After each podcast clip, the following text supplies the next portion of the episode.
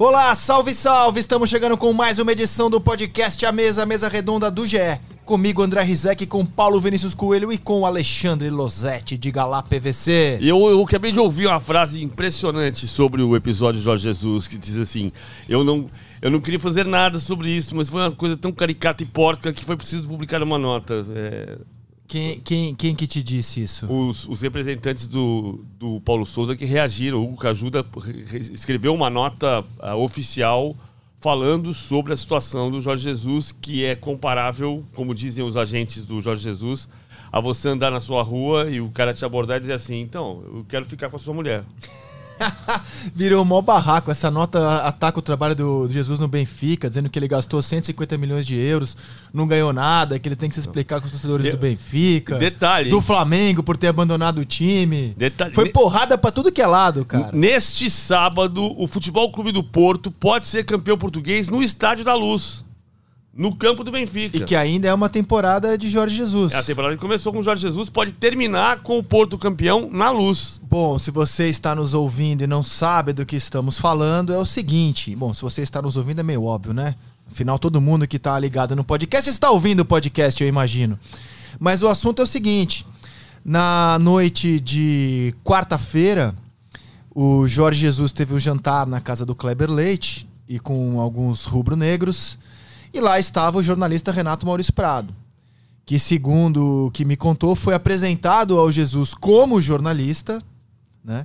não enganou ninguém, não tapeou ninguém, foi apresentado ao Jesus como jornalista, fez uma série de perguntas ao Jesus, Jesus respondeu e o Renato publicou, coisa que, aliás, eu teria feito também.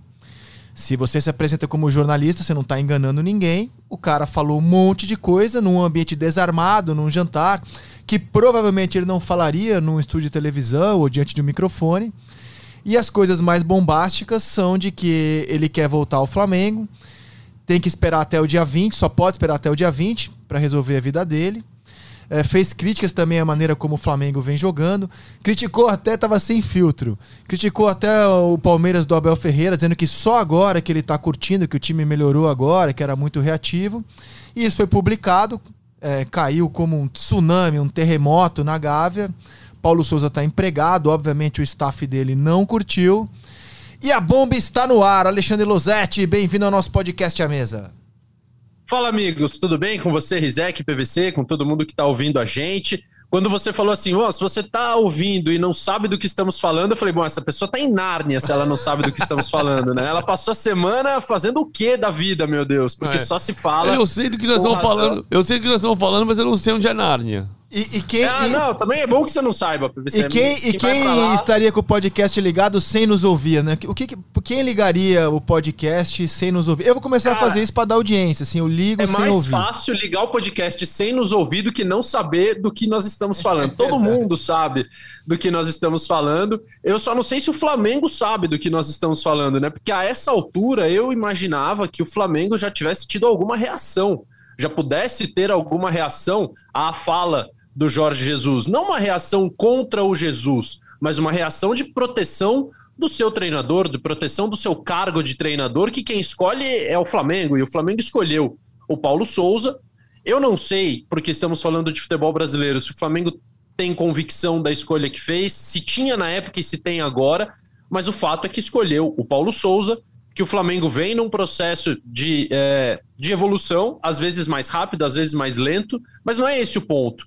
O ponto é que me parece que o Flamengo precisava já ter é, reagido em proteção ao seu treinador, dizendo que o treinador é o Paulo Souza e que continuará sendo Paulo Souza até dia 20 de maio, depois do dia 20 de maio. Não sei se se tratando de futebol brasileiro eu estou pedindo muito, mas esperava que isso já tivesse sido feito. O Flamengo conversou com o representante do Paulo Souza, Hugo Cajuda, logo depois da publicação da nota, para deixá-lo tranquilo, para dizer que Paulo Souza é o treinador, que não há conversa com Jorge Jesus, que não há nada nessa direção, e para, é, claro, a, a, a- avalizar a, a, irritação né, do- dos, dos agentes do Paulo Souza, que eu acho que a comparação é, é muito pertinente, assim, pode ser exagerada, mas é pertinente. Você tá andando na sua rua, o cara chega pra você e fala assim, então, eu quero namorar sua mulher.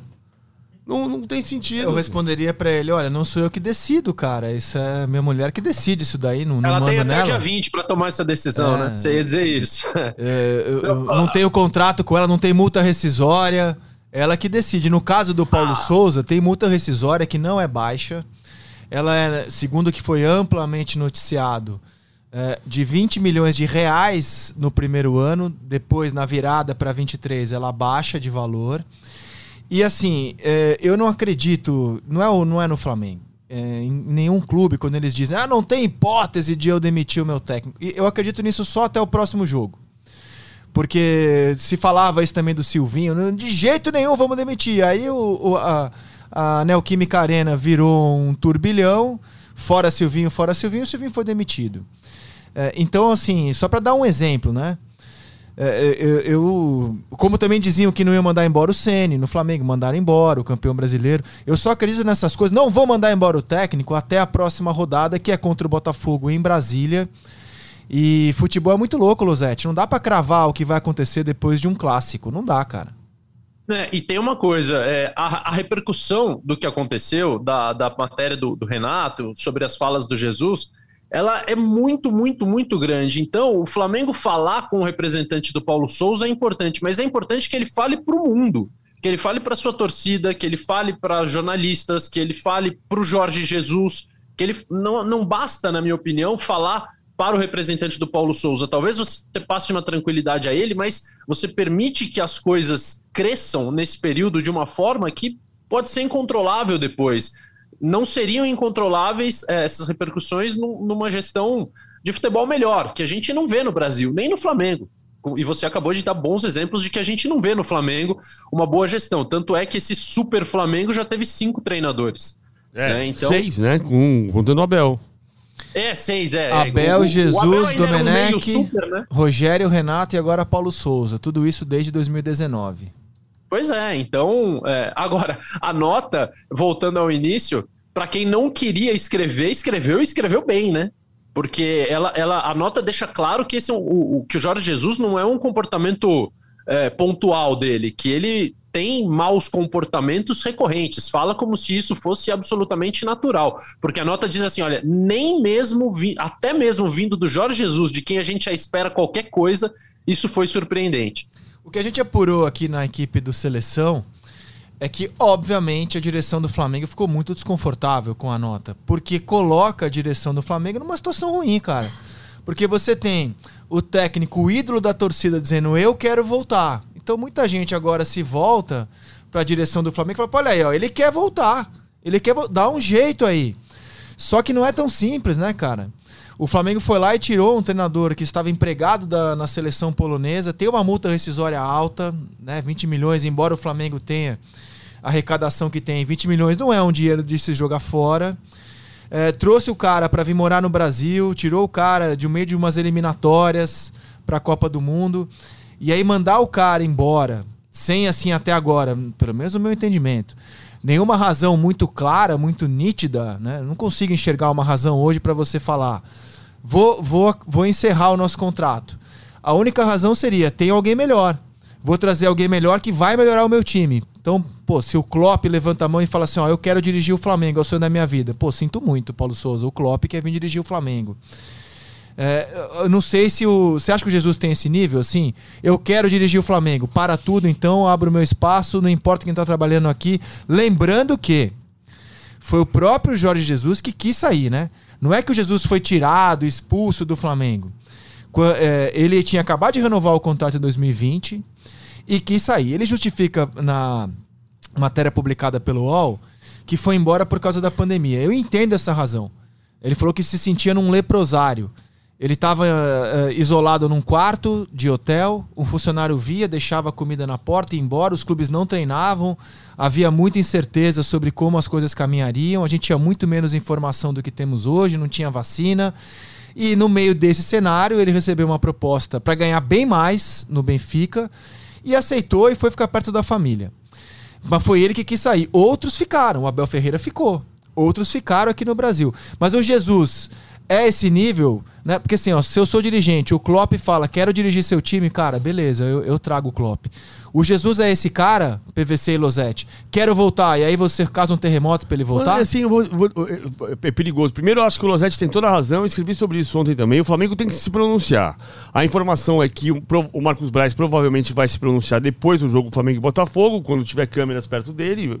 Então, pode ser na sexta-feira, mas é mais provável depois de Flamengo e Botafogo. Câmera ele põe quando ele quiser, né? Vai se pronunciar Claro. depois do jogo, porque a história é outra depois do jogo. Se ganha do Botafogo, o discurso é um. Se toma do Botafogo, o discurso é outro. É isso. Agora, eu acho que o Flamengo tem que se pronunciar. Segundo ponto, assim, por mais que você tenha um técnico que esteja à disposição, eu acho que o Jorge Jesus, para o Flamengo, ou para a torcida do Flamengo, é um pouco Klopp, mas não quer dizer nada. Eu vou, vamos voltar um pouco atrás. A questão é ética. A que- eh, tem, um, tem um outro ponto sobre o, o nosso jogo coletivo, eu vou chegar lá depois, mas a questão é ética.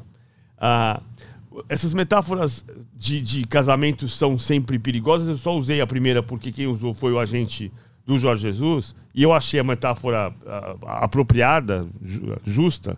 Mas vamos dizer o contrário. Eu, eu sou casado com a Adriana Teixeira. A Gisele Bündchen disse que quer casar comigo. Desculpa, cara, eu tenho um compromisso. Assim, não é porque você é a mulher mais bonita do mundo que eu vou ficar com você. Eu tenho um compromisso, eu tenho, eu tenho um trabalho em desenvolvimento. Mas amor é amor, né? Negócios à parte. Aí Não. é o negócio, né? Aí no seu caso é um amor genuíno, sincero. É, ela também, PVC, tenho certeza, se o Brad Pitt falasse pra ela assim: olha, larga o PVC, vem ficar comigo, eu tenho certeza que ela falaria também: não, desculpa, eu sou muito mais o PVC. O Brad Pitt não escala é, o Fluminense de 53 que nem o PVC escala e ela ficaria com você, PVC, tenho E a, certeza. Gisele, e a Gisele Bündchen jamais me daria aulas de jornalismo tão maravilhosas quanto as de Adriana Teixeira, tá? Então, Exatamente. chega Mas disso. Eu tô Exato. falando o seguinte, assim, vamos, vamos deixar a metáfora de lado, a comparação de lado. Ah, tem um trabalho em desenvolvimento. Você tem um projeto conjunto de construir um time para um trabalho de um, de um ano. Assim, o, o Brasil é muito doido como a gente acha que o futebol é um esporte individual. É, se você tem um centroavante que joga individualmente, um meia esquerda que joga individualmente e um técnico que trabalha individualmente. Só que você tem um. Cada vez mais fica claro que os processos de- do futebol são muito mais coletivos do que no passado. Então você precisa. Quando, cada vez que você demite um técnico, você, não, você pode demitir técnico, nem precisa casar com um técnico até que a morte o separe. Mas você cada vez que você recomeça um trabalho, você corre riscos de um reinício. No caso do Jorge Jesus, digamos que ele viesse, ele não vai ter 20 dias de, de pré-temporada como teve da primeira vez. Eu não estou dizendo que ele só fez sucesso por causa dos 20 dias de pré-temporada, mas um- uma situação diferente pode produzir resultados diferentes. Ah, cara, eu me coloco na pele dos, dos dirigentes do Flamengo e eu não sei o que eu faria, cara. Porque, assim, ó, é, eu não acho o trabalho do Paulo Souza até agora muito bom.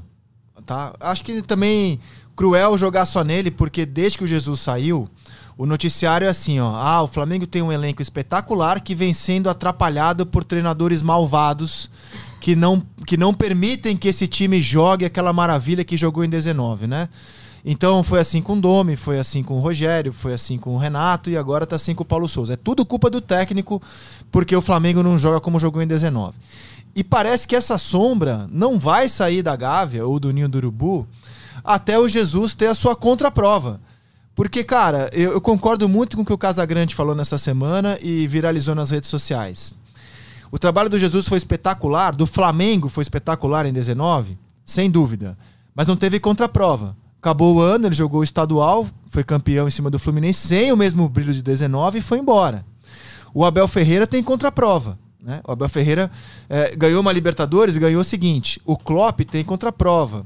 O Guardiola tem contraprova. A contraprova do próprio Jesus foi voltar para o Benfica e fazer duas temporadas fracas para as pretensões do Benfica. Então, assim, eu, eu acho que o Flamengo, cara, precisa, precisa para poder desapegar de 19 ou viver eternamente nele, talvez tenha que ter a contraprova mesmo, cara. Talvez a, a coisa não sossegue até ter uma contraprova. E é óbvio, né, gente? Jesus não tá aqui no Brasil à toa, né? Não veio aqui só pra ver o carnaval, né? Veio Não. aqui, deu entrevista, veio aqui. é- Aqui é, é o país hoje no mundo que mais gosta do Jesus no futebol. Do Jesus no futebol, né? Não de Jesus Cristo. É o país que mais gosta do Jorge Jesus no futebol. É, é- é o país onde ele é considerado um técnico de extra classe. É aqui, em nenhum outro lugar. Então, assim, eu não sei o que eu faria, cara. O que, que você, você sabe o que, que você faria, Losetti? Eu sei, eu continuaria com o Paulo Souza sem dúvida alguma, porque eu acho que agora é uma questão de você. É uma questão de, de, de posição, é, de, de marca de postura, de, de ética, de comportamento. Primeiro, que o Jorge Jesus também não falaria em nenhum outro lugar do mundo que ele quer o cargo do amiguinho, porque ele já entendeu como funciona o futebol brasileiro. Qualquer pessoa sabe como funciona o futebol brasileiro, principalmente quem já passou por aqui. Aqui tem espaço para ele dizer que quer o cargo do amigo e as pessoas é, levarem a sério essa possibilidade, levarem a sério a possibilidade dele conseguir isso, dele ter sucesso numa coisa que é um absurdo, na minha opinião, que não, não dá, é, é surreal. Eu entendo a, a questão do ponto de vista da direção do Flamengo é, o cara que mais fez sucesso aqui quer voltar. E até acho que se ele não repetir a temporada espetacular que ele teve, não é nenhum demérito. Se um dia ele voltar e não conseguir. A gente lembra, o, o Liverpool tá na final da Champions League e só chegou à Champions League porque o goleiro fez um gol de cabeça na temporada passada. A temporada passada do Liverpool foi abaixo também. Isso acontece, é, é natural. Tô, tô, usando esse exemplo porque, obviamente, as realidades são muito distantes, mas porque você citou o Klopp algumas vezes tal. É, e porque ele é, de fato, um, um cara genial. É, agora, eu, do ponto de vista do Flamengo, eu acho que é a hora de me impor como clube. O Flamengo, a instituição, a marca, o que ela representa, os valores que ela defende, apontam para defender o nosso treinador, defender a nossa escolha. É verdade que foi uma escolha bagunçada, né? Até hoje eu não sei entender direito o que, que os dirigentes do Flamengo foram fazer no jogo do Benfica, no começo do ano, no final do ano passado, se não havia um interesse claro em trazer de volta o Jorge Jesus, como na época foi noticiado que não havia, que ele não foi a primeira opção e etc e tal. É. Então, já é uma relação bagunçada desde sempre, mas sempre há ou surgem oportunidades para você é, deixar as coisas mais claras. O Flamengo tem mais uma agora e não está aproveitando ainda. É, eu vou voltar lá para dezembro para lembrar a informação com a qual eu trabalho. É, claro que assim, a gente nunca vai diminuir apurações de colegas. Eu, eu tenho a minha apuração, eu confio nas, nas pessoas com as quais eu conversei naquela época. O Jorge Jesus sabia que o trabalho no, no Benfica estava difícil.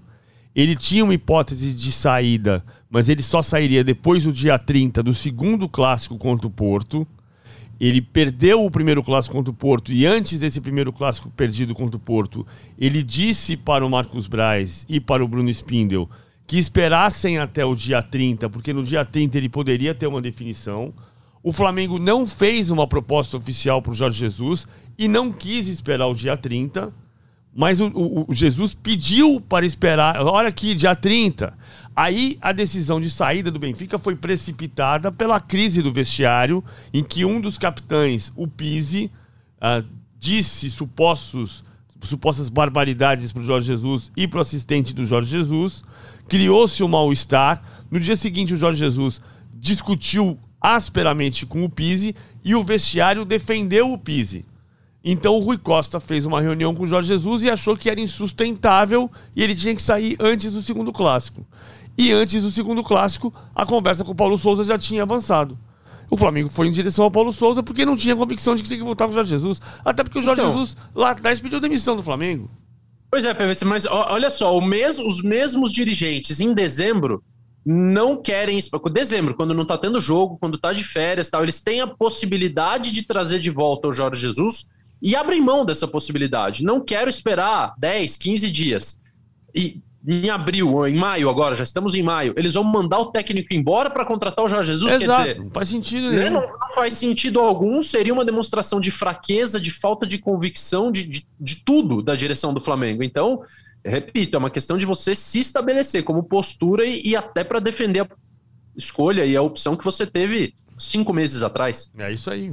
Eu também eu concordo com você. Acho que o principal é a gente precisa olhar para o trabalho coletivo no futebol brasileiro. Flamengo à parte. Estamos discutindo a, situação do técnico do Flamengo nesse momento por uma pressão externa criada pelo Jorge Jesus. Criada pelo Jorge Jesus. Ah, e, que... pelo, e, e, pelo futebol que o Flamengo vem exibindo abaixo daquilo que a torcida espera. A gente pode até debater se, na nossa opinião aqui, o Flamengo está jogando dentro da nossa expectativa, acima ou abaixo, mas a torcida do Flamengo até por aquilo que já viveu recentemente, tem enxergado um Flamengo pós-Jesus, mesmo campeão brasileiro, com o Rogério, o vice brasileiro e vice da Libertadores, abaixo do que pode. E a semana foi assim, né? O Flamengo não fez um bom jogo contra o Altos, mas beleza, cara, ganhou fora de casa. Eu, eu não cobro um bom futebol num gramado daquele, nas circunstâncias daquela.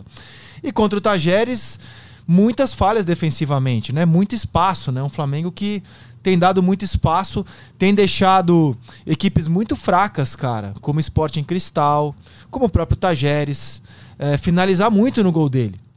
Se a gente, a Católica, o Flamengo sofreu nessa Libertadores já 48 finalizações. A gente fez esse levantamento aqui, é bastante, cara, para enfrentar times que não estão na mesma prateleira dele. O time não jogou bem na Argentina nessa semana de não, novo. Jogou mal, jogou mal. Especialmente no primeiro tempo, jogou muito mal. Agora, isso não significa que porque você tem um desempenho que tem um trabalho que não está decolando, mas que você tenha que necessariamente interromper o trabalho nesse momento. Não, sem dúvidas. Mas é, é que assim, que tudo isso ainda veio ne, numa semana em que o Flamengo jogou mal, né? É, não está jogando bem. Está com resultados mais ou menos em dia. Como estava com o Abel Braga também, que, que diziam não iam demitir. E demitiram o Abel Braga. O Abel pediu demissão. É, é, mas. Pela pressão, mas ele pediu insustentável, ele demissão. sairia, né? Ele É. seria demitido, né? Acho que naquele episódio do Abel Braga foi uma pressão que veio das redes sociais para o estádio no final do processo e o Abel sentiu a pressão e pediu, pediu para sair porque também não tinha sustentação. Também tinha Exato. divisão. Se ele tivesse, se ele tivesse prestigiado, ele seguiria. É, assim, eu, eu fiquei bem assustado com a defesa do Flamengo, cara. Muito espaço, cara, para um time fraco. Muito espaço.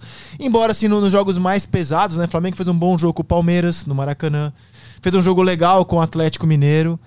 Mas ele, na Libertadores ele tem sido muito exposto. Não sei se o Losetti concorda. Concordo, Rizek. Não gosto de ver o Flamengo jogar a maioria dos jogos. É, Acho que tem alguns desacertos defensivos que já havia com outros treinadores, não é só com o Paulo Souza. E aí eu lembro que é, a temporada do Jesus ela já começa num momento em que é um time que ainda precisa se provar, que ainda precisa justificar todo o investimento, com reforços que chegam no meio do ano, que não tinha, que o Abel não teve, Felipe Luiz, Rafinha, Gerson, é, e que joga praticamente só fases decisivas. Né? Ele pega o mata-mata da Libertadores, ele pega a reta final da Copa do Brasil, ele pega o Campeonato Brasileiro, que cada jogo é decisivo, e ele tinha uma, uma ótima leitura desse cenário. O Carioca no ano seguinte, praticamente inteiro, com garotos, e aí depois os titulares voltam já na reta final, voltam para ser campeões. É, mas ele nunca treinou um time, um elenco já consagrado, já envelhecido, tendo que passar por fases iniciais de campeonato, onde sempre se fala na questão da motivação e etc. tal. É verdade que esse elenco tem modificações, tem o Pablo e o Davi Luiz numa, numa dupla de zaga nova, mas que ainda me parece um pouco é, um, um pouco pesada para algumas partidas ou para algumas transições, onde abrem-se espaços entre a linha de defesa e a linha do meio-campo. Às vezes eu vejo o João Gomes e o Thiago Maia é, dando alguns gatilhos de pressão, subindo e a, e a linha defensiva não acompanhando, e aí criam-se espaços né, onde o time adversário algumas vezes aproveita, outras não. Mas é o que eu, eu tô com o PVC, assim, eu não descarto que o Paulo Souza possa ser mandado embora, é, porque a gente está falando de futebol brasileiro. Mas eu acho absurdo que o Flamengo tome uma decisão baseado na declaração do Jesus. Isso, é- isso é uma coisa. Ele pode avaliar o trabalho do Paulo Souza e achar que ele está sendo insuficiente. Aí eu acho cedo. Eu acho cedo ainda. Acho que o Flamengo precisa é, de mais etapas desse trabalho. Talvez o Flamengo precise renovar um pouquinho mais o seu, o seu grupo, é, precise de mais jovens. É, é, acho que o Flamengo está num momento assim, aquele grupo de 2019 envelheceu três anos. Não, não significa que ele deixou de ser bom ou que ele não pode mais ganhar. Claro que não, pode. Mas são os mesmos jogadores com três anos, com mais lesões, com uma série de ambições diferentes. Se antes havia uma pretensão de jogar na Europa ou de jogar uma Copa do Mundo, é, essa pretensão talvez esteja acabando, porque os caras vão envelhecendo, a Europa não vem buscar mais, a seleção também não, também não veio buscar como se esperava. Então tem uma série de, de coisas para a gente analisar que vão além do trabalho do Paulo Souza, e aí eu, eu tô com o PVC. A questão coletiva é importante de ser. É, é importante que os clubes prestem atenção e deixem de ser personalistas, ou Paulo Souza, ou Jorge Jesus, ou Renato. Vamos ver o jogo de domingo. Acho que é um jogo muito importante para a gente avaliar esse cenário. Por falar em Libertadores, quem é que jogou bem pra vocês nessa semana, hein? Tivemos o empate do Corinthians, o empate do Fortaleza, mais uma vitória cachapante do Palmeiras, ah, empate do Bragantino. Quem que foi bem pra você na Libertadores essa semana, PVC? O Palmeiras, depois a gente pode. Quem não foi bem foi o Atlético Paranaense. Aliás, Nossa senhora!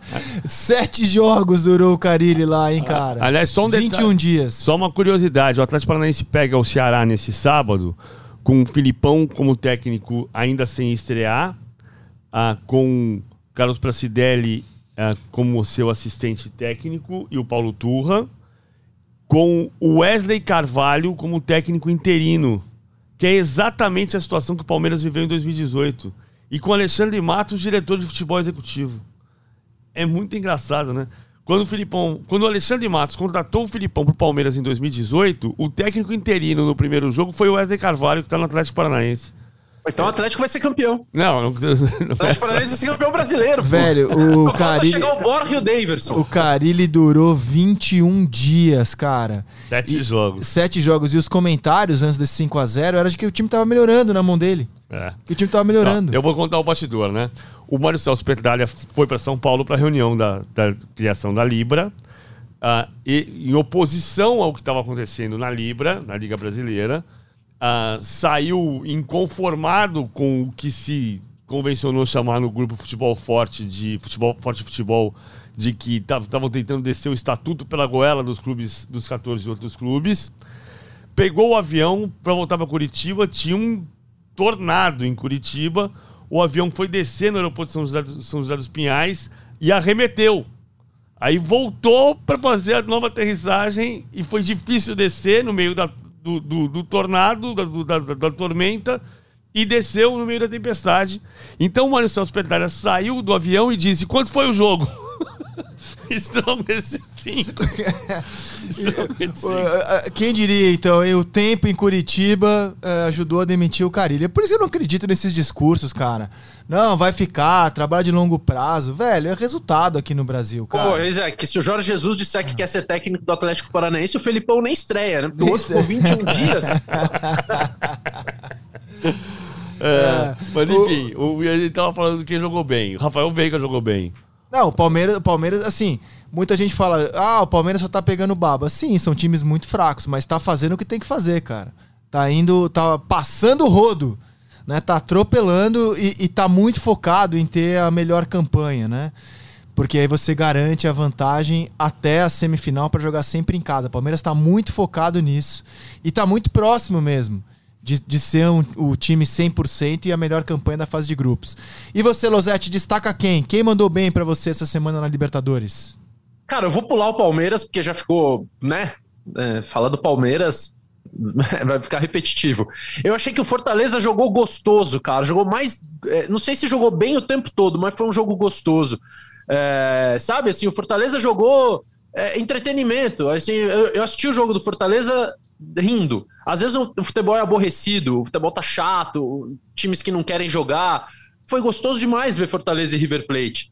É, com- com- eu, acho, eu tô falando que jogou mais gostoso do que bem, porque eu vi problemas defensivos no Fortaleza. Né? Quando, quando tinha que fazer uma recomposição, o Moisés fechando por um lado, às vezes o Lucas Lima por outro, ficou muito desigual. O Felipe e o Hércules sobrecarregados no meio quando o River Plate atacava. Aliás, o Hércules, muito bom jogador, volante, e jogando cada vez melhor, se consolidando como titular. Jogador do Ari. O, lembra do Exato. Ari? O Ari, atacante que jogou na Rússia, jogou na, jogou na seleção da Rússia, dono do Atlético Cearense. Foi ele que revelou o Hércules e negociou com o Fortaleza. Exatamente. E, então eu achei um jogo muito legal de ver. Assim, tirando o Palmeiras, que é um quase uma outra Libertadores, a parte do seu grupo ser constrangedoramente ruim, os times serem muito fracos, mas o Palmeiras, é, é, outros times ganhariam de 1 a 0 empatariam fora e tal. O Palmeiras é brincadeira, mas é, tirando isso, o que eu mais gostei de ver foi Fortaleza e River Plate. Jogo, principalmente o primeiro tempo, foi uma delícia de assistir. Ah, o Armani, goleiro do River, foi eleito melhor em campo. Acho que o Fortaleza mandou muito bem, cara. É que é Teve um difícil. pênalti não marcado, né? Desculpa te Teve, interromper, mas não, teve, teve, um pênalti não teve, marcado no segundo teve. tempo. É que assim, é, é difícil pro Fortaleza jogar bem 90 minutos contra o River Plate, que é um time que tem elenco melhor que ele. E, né, assim, o River Plate é um dos candidatos ao título, Fortaleza está brigando para jogar uma oitavas de final.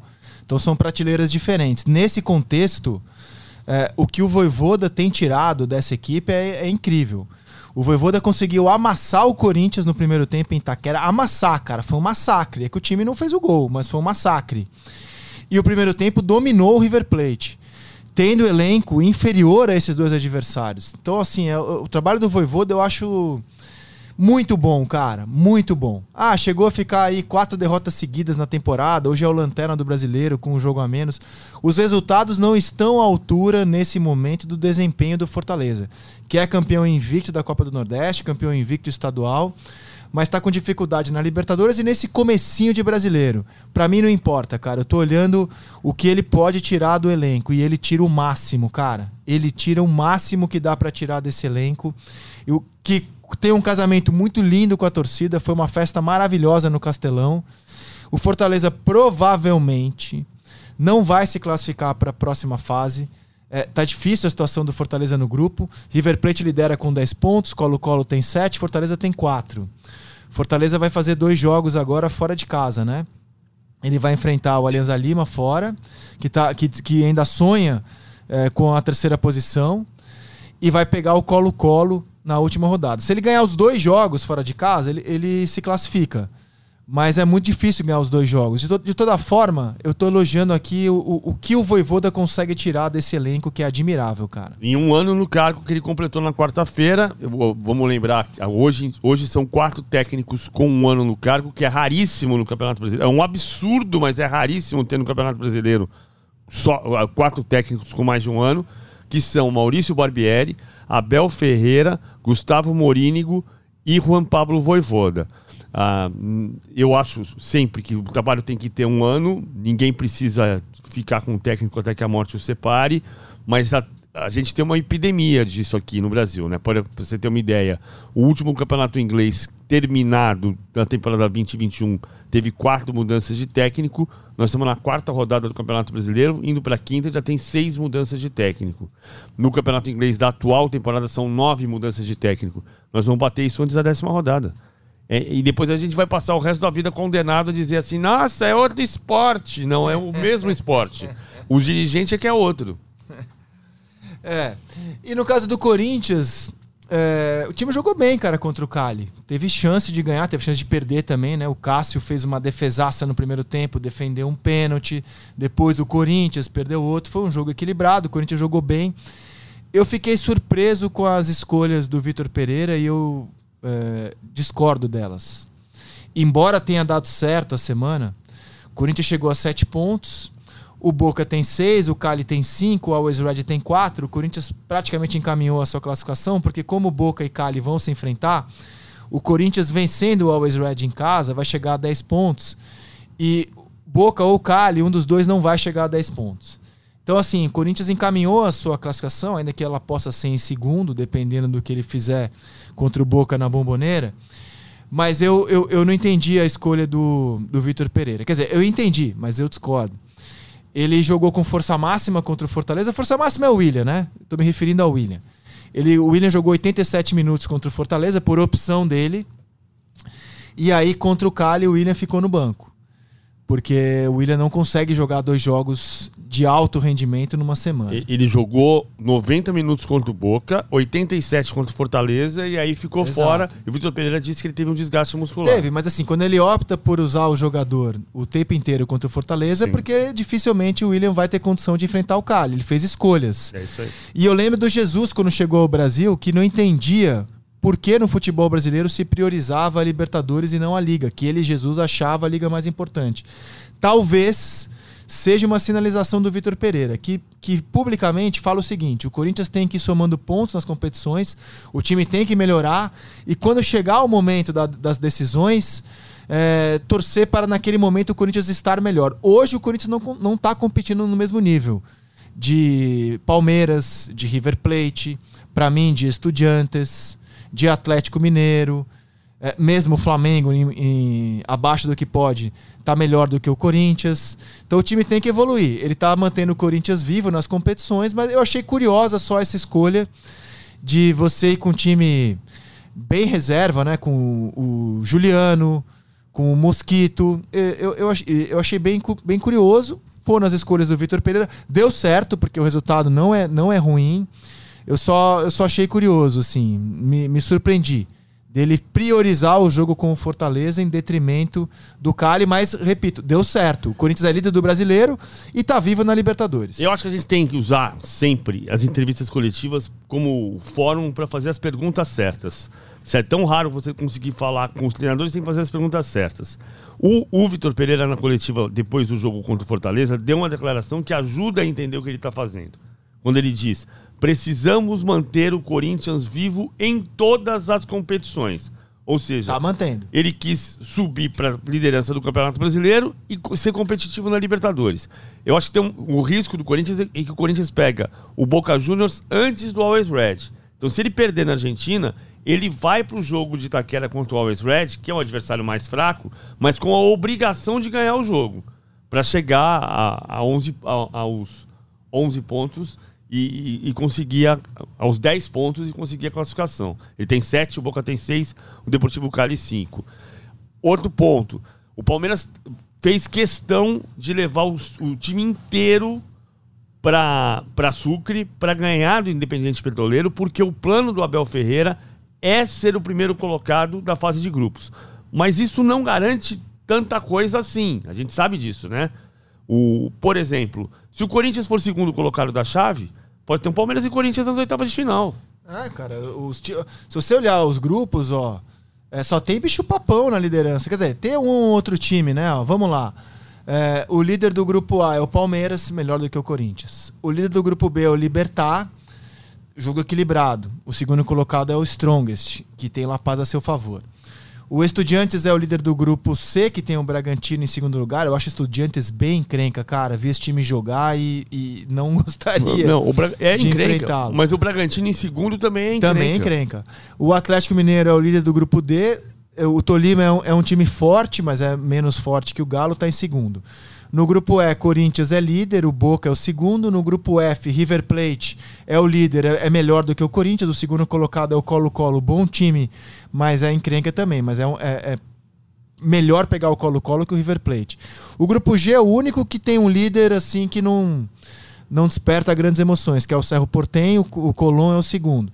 No grupo H, o Flamengo é o líder, Tajeres é o segundo. Então, assim, não tem dúvida, gente é, ser líder é muito melhor. Você tem uma chance muito maior de pegar um adversário mais acessível nas oitavas. É nesse contexto que eu não entendi mais, insisto. É, uma coisa é o que eu penso irrelevante, a outra é o fato. O fato é que deu certo a estratégia dele, né? Deu certo. E vai ter um, um jogo agora, nesse fim de semana, que tudo indica ele vai pisar no acelerador para manter a liderança contra o Bragantino no fim de semana. É, o líder contra é, vice-líder. É, líder e vice-líder, né? É. Exatamente. É líder e vice-líder, e, não sei se o Bragantino vai com força total, vai com os titulares, porque o Bragantino jogou com os titulares contra o Ceará no fim de semana, jogou com os titulares ontem contra o Vélez, teve um dia a menos do que o Corinthians, terá um dia a menos do que o Corinthians, então a questão física pode pesar a favor do Corinthians nesse fim de semana, enfrentando o Bragantino com o seu time principal, com o William, com o Adson, com, enfim, outros jogadores que não jogaram contra o Cali, que não foram titulares contra o Cali contra um Bragantino que possivelmente tenha que preservar alguns jogadores, embora não tenha Libertadores no meio da semana que vem. E ainda tem o Maurício Barbieri com Covid, que provavelmente não voltará ainda ao banco de reservas. Então, tem uma chance dele ser liberado, mas ainda está fora do banco de reservas, é um Maldonado como técnico. O Bragantino pra, é quase certo que vai com um time misto. Vai com um time mesclado. É, teve é, que correr muito ontem, né, PVC? Porque foi empatar o jogo só no finalzinho. Só no finalzinho do jogo, o jogo que o Vélez foi melhor. O, o Maldonado admitiu que, que o, o Vélez foi melhor do que o Bragantino na maior parte do, do jogo. O Vélez ainda pode classificar, o Nacional ainda pode classificar, o Nacional é muito, muito mais difícil. Mas eu acho o Bragantino provável ter a segunda vaga e também é um adversário difícil para quem eventualmente for sorteado contra o Bragantino. É. Bom, e na Sul-Americana, o que a gente viu no time do São Paulo foram reservas num time desentrosado que não conseguem chamar a atenção do Rogério, né? Rigoni, Miranda, Reinaldo, são jogadores que não conseguem falar assim, ó, oh, professor, tô bem aqui, olha para mim que que eu que eu dá dá para eu jogar de titular, né? Ninguém conseguiu. O Santos ganhou. O Inter tá numa situação complicada. Futebol brasileiro, para quem achava que ia sobrar na Sul-Americana, o Fluminense também ganhou na estreia do Diniz, mas tem a sua classificação ameaçada. Para quem imaginava que a gente fosse sobrar na Sul-Americana, tá aí a Sul-Americana para dar um tapa na cara a PVC do futebol brasileiro e dizer, ó, não é bem assim não. Tirando o Ceará, né? O Ceará tem 12 pontos em quatro jogos e já vai decidir certamente na última rodada contra o Independente em Avejaneda. Ah, ou provavelmente, né? Não sei o que aconteça de. Não, o Ceará e o São Paulo são os times que estão tranquilos para se classificar. O Santos hoje é segundo no seu grupo. É, o Cuiabá é terceiro, tá no grupo, no grupo B, tá bem distante. É, o Santos está a um ponto do líder, né? Mas é o segundo colocado. O São Paulo está sobrando no seu grupo. O Internacional é segundo colocado no grupo E, tá abaixo do, do Lago Airena, time paraguaio que tem 11 anos só de existência. O Atlético Goianiense lidera, mas ele está empatado em pontos com o LDU no grupo F. E o Mas Ceará. essa é a grande campanha, Rizek. Porque a LDU e Defensa e Justiça no grupo, e depois Sim, de você sim. liderar, depois de quatro jogos, Sim. eu acho que o Atlético Goianiense é a grande campanha brasileira até agora. Sim, o Ceará é líder do grupo, mas ele tem três pontos de vantagem sobre o Independiente. E o Fluminense é o terceiro no grupo. Eu quero dizer o seguinte: é, não estamos sobrando na Sul-Americana, né? Tá vida dura na média. Tá, tá difícil, não, não é simples, mas também a Sul-Americana sempre foi uma competição difícil. Que as pessoas, a gente tem essa mania de olhar para a Sul-Americana e falar assim: ah, mais fácil ganhar a Sul-Americana do que ganhar o, a Copa do Brasil. E não é bem assim. Você tem caminhos muito difíceis. No ano passado, o Brasil teve dois finalistas ah, na Copa Sul-Americana, mas no ano retrasado foram dois argentinos. Então, não- não- e ainda vão entrar nas na próxima fase os terceiros colocados da Libertadores. Pode chegar o Fortaleza, por exemplo. Vai, vai ter mais. Pode ter Ceará e Fortaleza jogando na- nas próximas fases da Copa Sul-Americana. O São Paulo não consegue. eh, O São Paulo, o São Paulo para mim, a prior- a prioridade é a vaga na Libertadores por meio do Brasileirão. E quando afunilarem os campeonatos, as Copas, aí o Rogério vai tentar ganhar. O São Paulo está mais ou menos confortável pensando em classificação, embora não tenha jogado bem em Vinha Del Mar contra o Everton. Tá total confortável, né? São dois jogos em casa agora, uma vitória classifica o São Paulo ou contra Jorge Wilstermann ou contra Ayacucho, né? Então, espera-se que, o- que o São Paulo já na próxima rodada resolva a, a classificação. E a gente vê muitos, o São Paulo e o Santos usando reservas, e essas outras equipes que não têm um elenco tão numeroso, não que São Paulo e Santos tenham, mas ainda assim um pouco superior a Cuiabá, Atlético Goianiense, a Ceará, na possibilidade da escolha de peças, esses times vão ser cobrados possivelmente no Campeonato Brasileiro. É, o, o Cuiabá, o Atlético, o Ceará vão sofrer porque é, eles tentam classificar para a próxima fase da Sul-Americana. Para isso, eles jogam com força total. O Atlético Goianiense tem um clássico com o Goiás, por exemplo, no fim de semana. Jogou todo mundo contra o Defensa e Justiça. Resultado histórico, ganhou de 3 a 2 mas o Goiás descansou durante a semana. Então, tudo, a, a balança vai pesar sempre para todos os times para algum lado em algum campeonato. E na, Sul- e na Liga dos Campeões, gente? O que vocês querem falar da Ah. classificação de Real Madrid Catástrofe. Liverpool? Catástrofe pra quem, cara pálida? Pro Catástrofe cara. quem? Catástrofe Pro pros, Guardiola. é, catástrofe pros caras que saíram do estádio e não conseguiram voltar. Não, esses é bem feito. Esses é bem feito. Não, eu, eu, larguei o jogo, cara. Dali em 43, quando o Grealish perdeu o segundo gol na cara, tava 1x0. Massacre do City. Tava um massacre tirou. ali, cara. O Mendy tirou uma bola e outra foi pra fora. Eu, eu larguei, cara. Fui brincar com os Cara. meus filhos. Deixei a TV ligada. Mas eu O- larguei, o- cara. Eu larguei. Antes do PVC, vou contar uma história bem rápida. Eu tinha que comentar Novo Horizontino e CRB nesse dia.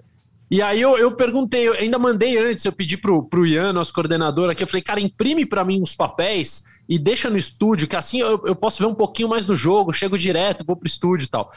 41 minutos do segundo tempo, eu falei, vou embora, preciso ir, que eu não posso chegar atrasado pro jogo, né? minha prioridade. Aí mandei uma mensagem num grupo, assim, ó, vão me informando do final, porque eu preciso ir pra Globo. Aí eu saí, eu andei dois quarteirões, me ligaram. O, o Real virou. Eu tinha certeza que era sacanagem. Certeza. Falei, ah, os caras estão brincando comigo, vão querer que eu pare o carro, ligue um aplicativo para ver o jogo, ou que eu volte. Certeza que é brincadeira. Quando eu vi que não era, eu não acreditei. Não, é o, o- é melhor de todas as, as histórias. Tem uma matéria do, o, o, o país é uma delícia de ler porque tem muita história de, de, de, de bastidores, mas enfim, o, o El País é um grande jornal hoje, o jornal espanhol. E, e a, a, o que o Rodrigo falou é muito divertido, né? Porque o Rodrigo disse que ele entrou em campo no minuto 68, 0 a 0 que o Ancelotti virou para ele e disse: vai lá e tenta inventar alguma coisa para transformar o jogo. Professor, acha que professor é professor só no Brasil? Uh, o Mister falou: vai lá, garoto, vai, se vai vira. e tenta fazer alguma coisa para mudar o jogo. E ele entrou e logo depois saiu o gol do Marres e ele disse: Não, acabou. Acabou. E aí você vê, quando ele faz o gol de empate, o Rodrigo já tinha feito o gol da vitória contra a Internacional aos 44 do segundo tempo na fase de grupos. Ele tem cinco gols na Champions, ele é o vice-artilheiro do Real Madrid na Champions. Só o Benzema fez mais gols do que ele na Champions. O Vinícius Júnior é líder de assistências. Aí ele faz o gol de empate e ele diz que aí ele acreditou. Mas você vê que ele vai buscar a bola e vem dizer: vem, vem, vem, vem, vem. Ele vem meio tímido. Aí vem a bola do Carvajal, ele faz o gol, aí ele diz que aí ele teve certeza de que ia virar. A bola, bola do Carvajal, cara, é, é, tão improvável que aconteceu que além de todas as circunstâncias do jogo, o Carvajal cruza, a bola tem um desvio, o Rodrigo já tá no ar quando tem o desvio e mesmo é assim verdade. a bola vem na cabeça dele. Qual a chance disso acontecer, cara? É uma em cem e aconteceu no Bernabeu. Cara, assim, se você, querido ouvinte, querido ouvinte, não acredita em peso da camisa e em zica, você não sabe nada de futebol e da vida, porque o peso da camisa do Real Madrid é um negócio muito sério, cara. Ele jogou só, só o jogo da ida contra o Chelsea, se classificou.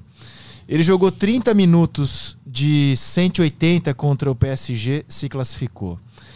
Ele jogou muito menos do que o City nos dois jogos, muito menos. O City poderia ter goleado na Inglaterra, poderia ter vencido tranquilamente por uns 2, 3 a 1 no Bernabeu, se classificou. É... Tava, o City estava massacrando o Real Madrid até 40 do segundo tempo. Então, assim, é uma camisa muito forte. É óbvio que tem um centroavante que hoje inventa gol, como diz o PVC, o Benzema, tem jogadores espetaculares do Real Madrid, mas é demais a zica também do, do, do City na Champions. Cara, é todo ano uma tragédia, só muda o enredo. Então eu acho que tem muito disso também. Um clube zicado, que é o City na Champions. E uma camisa muito forte, cara. É. Que, muito forte, que, é do, que, é, que faz diferença. Eu, acho que tem uma coisa. Tem a camisa. Antes do jogo de ida, o Casimiro falou sobre o escudo. É, tem que respeitar ele escudo. Eu fiquei pensando se o Casimiro vai dizer a mesma coisa na Copa do Mundo, porque o escudo da seleção brasileira também é forte na Copa do Mundo, como o do Real Madrid é forte na Champions League. Mas isso aqui é a parte. Tem um trabalho de, de, de reconstrução desse time que era muito difícil. Real Madrid é o único time na história da Champions League, da Copa dos Campeões da Europa, a ganhar dois torneios seguidos, duas temporadas seguidas, com a mesma formação. Não existe outro caso na história do, do futebol europeu. Navas, Carvajal, Varane, Sérgio Ramos e Marcelo, Casimiro, Tony Kroos e Modric, Isco, Benzema e Cristiano Ronaldo era o time do Zidane na final contra a Juventus em 2017 e na final contra o Liverpool em 2018. Na final de 2016 contra o Atlético de Madrid tinha Pepe e tinha Bale. Eram duas diferenças só. Aí o Cristiano Ronaldo vai embora. Você perde só o Cristiano Ronaldo e o Zidane. Você perde duas referências e você precisa reconstruir aquele time. É, você reconstrói a partir do coadjuvante que é o Benzema. E você, de fato, monta um time que demorou para virar. Né? Em 2019, o Barcelona foi campeão espanhol. Em 20, o Real Madrid conseguiu voltar a ser campeão espanhol.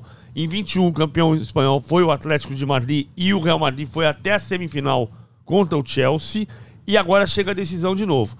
Faz 41 anos que o Real Madrid não chega numa decisão de Champions e perde. E a última vez que perdeu uma decisão de Champions foi para o Liverpool em 81, em Paris. Uau. Vai perder de novo, vai dar Liverpool. Desculpa o spoiler. Mas é, isso tem tudo a ver com o Ancelotti, que chegou para a temporada assumindo um time que dizia se tinha um meio-campo velho, com Kroos e Modric. Ele fez os velhinhos jogarem que nem garotos e os garotos jogarem que nem adultos. Né? Vinícius Júnior e Rodrigo cresceram demais na mão dele. Rodrigo tem sido absolutamente decisivo no mata-mata. O que acredito vai ser fundamental para levá-lo para a Copa, porque o Rodrigo tem demonstrado que é um jogador capaz de sair no banco e em meia hora em campo mudar o rumo de uma partida. O Militão não vinha bem, jogou, jogou direito contra o City, Não vinha bem. E jogou sem o Alaba ao lado dele, porque o Alaba estava machucado, jogou o Nacho. Jogou o Nacho. Então acho que, acho que foi uma semana também animadora, mais uma para o futebol brasileiro. E Fabinho, na terça-feira, fez de novo um grande jogo pelo Liverpool. É, no começo eu não levava a sério essa discussão de Fabinho, titular da seleção, podendo barrar até o Casemiro. Hoje eu levo muito a sério. A primeira pessoa que eu vi falar isso foi o Pedrinho. E cada vez que eu vejo o Casemiro jogar, a forma como ele acelera o jogo do Liverpool, muito mais do que o Casemiro consegue fazer. O Casemiro é um jogador monstruoso. Mas hoje, hoje eu tô com o Pedrinho, nosso comentarista, o Fabinho, o Fabinho merece ser testado, cara. No mínimo a discussão merece ser colocada à mesa, viu, Losetti, na minha visão. Não, merece, é colocado à mesa. A, as pessoas da comissão técnica da seleção reconhecem que, mesmo na seleção, os últimos jogos, o Fabinho foi melhor do que o Casemiro. É muito reflexo da forma como jogam os clubes. É, o Real Madrid, quando recupera a bola, aposta ou numa bola longa para o Vinícius, ou no controle com Modric com o Cross. Aliás, é, misturando um pouco assuntos, dizia-se que o meio-campo do Real Madrid era velho, e talvez ainda se possa dizer, porque todas as viradas vieram depois que o Camavinga entrou no meio-campo e o Cross saiu. Então não é que o meio-campo do Real Madrid seja ruim, mas velho, talvez ele envelhecido, eu acho que ainda pode se dizer. É, e voltando à seleção, é, o Fabinho, ao contrário do Real Madrid, o Liverpool é talhado para recuperar a bola e acelerar. E o Fabinho não acelera só com passes longos em profundidade, ele acompanha a jogada, ele, ele conduz a bola muitas vezes, ele se apresenta muitas vezes. Então ele é um jogador hoje no clube mais dinâmico e isso se reflete na seleção brasileira. Eu já falei no Seleção Sport TV isso, mas não custa repetir. A ideia do Tite é nos próximos amistosos de junho é, escalar como titulares juntos Casemiro e Fabinho. Não que ele pense nisso para começar a Copa do Mundo, mas ele pensa em ter essa alternativa, assim como ele usou Lucas Paquetá como segundo homem contra o Paraguai de titular, para ter uma alternativa mais ofensiva para a Copa do Mundo, ele quer também ter uma alternativa de mais proteção, uma alternativa de mais força de marcação, por isso ele deve escalar em algum dos três amistosos de junho, Casemiro e Fabinho juntos, mas eu acho que a disputa hoje existe. Eu, o, o, Fabinho pode ser o segundo em relação ao Fred também. Eu, é isso que o Losetti está dizendo. É, mas eu, eu, gosto mais do Casemiro de primeiro volante, cara. Não, eu digo assim. O Casemiro, Ele é um baita primeiro volante, cara. É, o Fred é uma formiguinha, mas o Fred é aquele cara que a gente olha e fala, pô, mas será que não, vai, não vão achar ninguém melhor do que ele? O, o Fabinho não é a mesma característica para fazer o jogo fluir ah, como segundo volante, o Fabinho como segundo volante. Mas o, o Fabinho uh, pode dar, ajudar a dar proteção para você liberar os laterais, para você ter um outro tipo de jogo pelos lados do campo. Então eu não acho um absurdo pensar em, em Casemiro e Fabinho, não. Eu acho o Casemiro um monstro. Agora, o Fabinho é um jogador extraordinário e pode virar titular da seleção brasileira. Pra gente fechar, eu vou fazer uma. Diga, Losetti. Não, não, eu só queria acrescentar aqui, porque isso tem a ver com o Rodrigo, tá? É, a seleção deve ter 26 vagas e não só 23 para a Copa do Mundo. Em janeiro e março, o Tite convocou um terceiro segundo homem de meio campo. Foi o Gerson em janeiro e foi o Arthur em março. Então, além dos quatro volantes, Casemiro, Fabinho, Fred e Bruno Guimarães, ele levou um a mais. Mas eu tenho bons motivos para acreditar que na Copa do Mundo ele não vai fazer isso. Ele vai levar três atacantes a mais nessas vagas excedentes. Porque todos os quatro volantes se resolvem. Você pode fazer qualquer dupla ali. Você pode fazer Casemiro e Fred, Casemiro e Bruno, Fabinho e Fred, Fabinho e Bruno, Casemiro e Fabinho. Você pode ter o Paquetá como segundo se você precisar atacar, e você pode até ter o Marquinhos como primeiro se você tiver problema com todos os outros. Então, é, a questão é, ele precisa mais de um ponta que possa sustentar o esquema com dois pontas durante o jogo todo, e aí ele teria Vinícius, Anthony, Rafinha e Rodrigo. Ele precisa muito mais de um ponta a mais do que de um volante a mais. E acho que essa discussão já é, já existe na CBF, e, e essa é a conclusão um pouco óbvia para mim. Eu queria fechar com uma brincadeira de boteco aqui, um paro ímpar entre os times titulares do Liverpool e do Real Madrid. Courtois ou Alisson PVC? Courtois. Losetti. Ah, é muito igual, mas hoje Courtois. Ele foi decisivo no, no jogo do, do City na quarta-feira. Não, o Courtois, depois do Benzema, para mim é o jogador mais decisivo do Real Madrid na temporada. Na Champions, pelo menos. É, é, é, o melhor goleiro do mundo na temporada, mas o Alisson já foi também melhor do mundo. Também fico com o Courtois. Uh, Alexander Arnold ou Carvajal Losetti? Alexander Arnold. PVC. Alexander Arnold. É, essa aí não tem muita discussão. Uh, escolham dois zagueiros aí, vai. Militão e Alaba e Canutê e. Ganhou a vaga do Matip, né? E o Van Dijk, PVC. É, o- Escolha dois desses quatro. Militão e Van Dijk. Militão?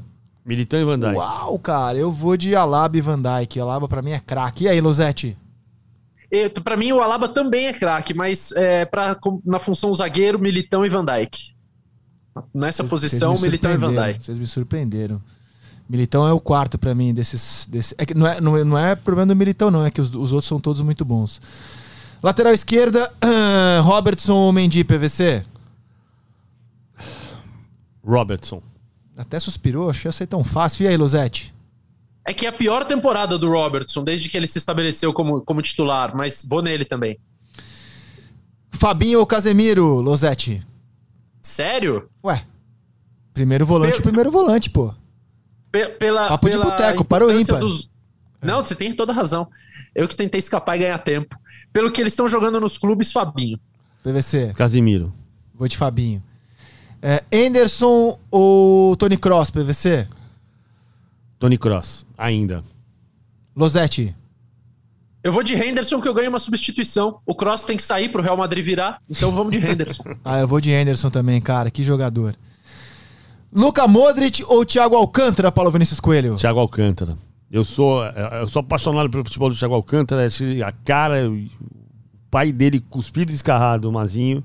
A capacidade incrível de transformar um jogo e tá no momento especial. O melhor momento dele desde que saiu do Bayern e chegou ao Liverpool. Eu vou de Modric. Desempata aí, Losetti. Eu concordo com tudo que o PVC falou e com o voto do Rizek. Modric. É, cara, é difícil pro ataque porque assim, ó. é, vamos começar com os jogadores que entraram na semana e mudaram os jogos, vai. Os mais fáceis. Luiz Dias ou Rodrigo, PVC? Rodrigo. Losetti. Ainda Luiz Dias. É, eu, hoje Luiz Dias, mas o Rodrigo tem chance de ser mais jogador do que ele. Será? Aí eu vou pedir pra vocês escolherem uma, é, uma dupla. Pode embaralhar à vontade. Salah e Mané, Vinícius Júnior e Benzema, PVC. Faltam dois pra gente fechar. Quem seriam os seus dois aí? Benzema e Salah. Benzema e Salah deixou o Mané de fora. E aí, Losetti? Benzema e Mané. Benzema e Mané. É, a gente, a gente faria esse ataque, na verdade, com Benzema, Salah e Mané, né? Se a É, gente for escolher sim. três atacantes, seriam esses três. O Salah é líder de assistências e artilheiro da Premier É, League. melhor a gente formar um ataque assim, com Salah, Benzema e Mané, fica mais justo. Klopp ou, Ancelotti, PVC? Ah, Klopp. Mas agora sim é, in- é inevitável você. A gente tem que admirar profundamente a Nossa, carreira do muito, Ancelotti. Ele muito. pode. é, O campeão em nas cinco maiores ligas da Europa, pode ser o primeiro cara a ganhar quatro Champions League. E é, é admirável a carreira do, do Ancelotti, embora o Ancelotti seja muito um administrador de vaidades e o Klopp um transformador do futebol. E aí, Losetti, quem você pega pro seu time? Eu pego os dois. O Klopp é o meu técnico, o Ancelotti é o meu diretor, é o meu psicólogo, é o meu CEO, é o meu manager, é o meu. todo o resto. Mas o técnico é o Klopp. O técnico é o Klopp. Beleza, cara. É... Sabe que é o camisa 10 do, do, do Klopp, né? É o Gegenpressing. Gegenpressing, tá. O jogo é dia 20 28 de maio, né? 28 de maio em Saint-Denis, região metropolitana de Paris. Em 81, a final foi no Parque dos Príncipes, em Paris, região central Saint-Denis de que Paris. já sediou a final entre o Barcelona e o Arsenal. 2006, estava É, lá. Gol do Estávamos Belete, lá. estávamos lá. Lembrando que era para ser em São Petersburgo, né? Sim. Exato. as sanções da Sim. FIFA e a guerra na Sim. Rússia, e- entre Rússia e Ucrânia impediram. Sim. Que maravilha, cara. Até dia 28 a gente fala muito ainda desse grande jogo. O Lédio Carmona disse nessa semana que talvez seja a maior derrota da vida do Pepe Guardiola. Faz sentido, a ver como isso reverbera no City na briga pelo título. Restam quatro jogos para City e Liverpool. O City tem um ponto de vantagem. É, a ver como isso influencia na, na equipe na briga pelo título inglês. PVC Losetti, um beijo aos amigos, um beijo a vocês que nos ouvem. Podcast A Mesa volta na segunda-feira. Tenham todos um fim de semana incrível. Feliz Dia das Mães! E na segunda-feira estamos de volta. Até lá, tchau.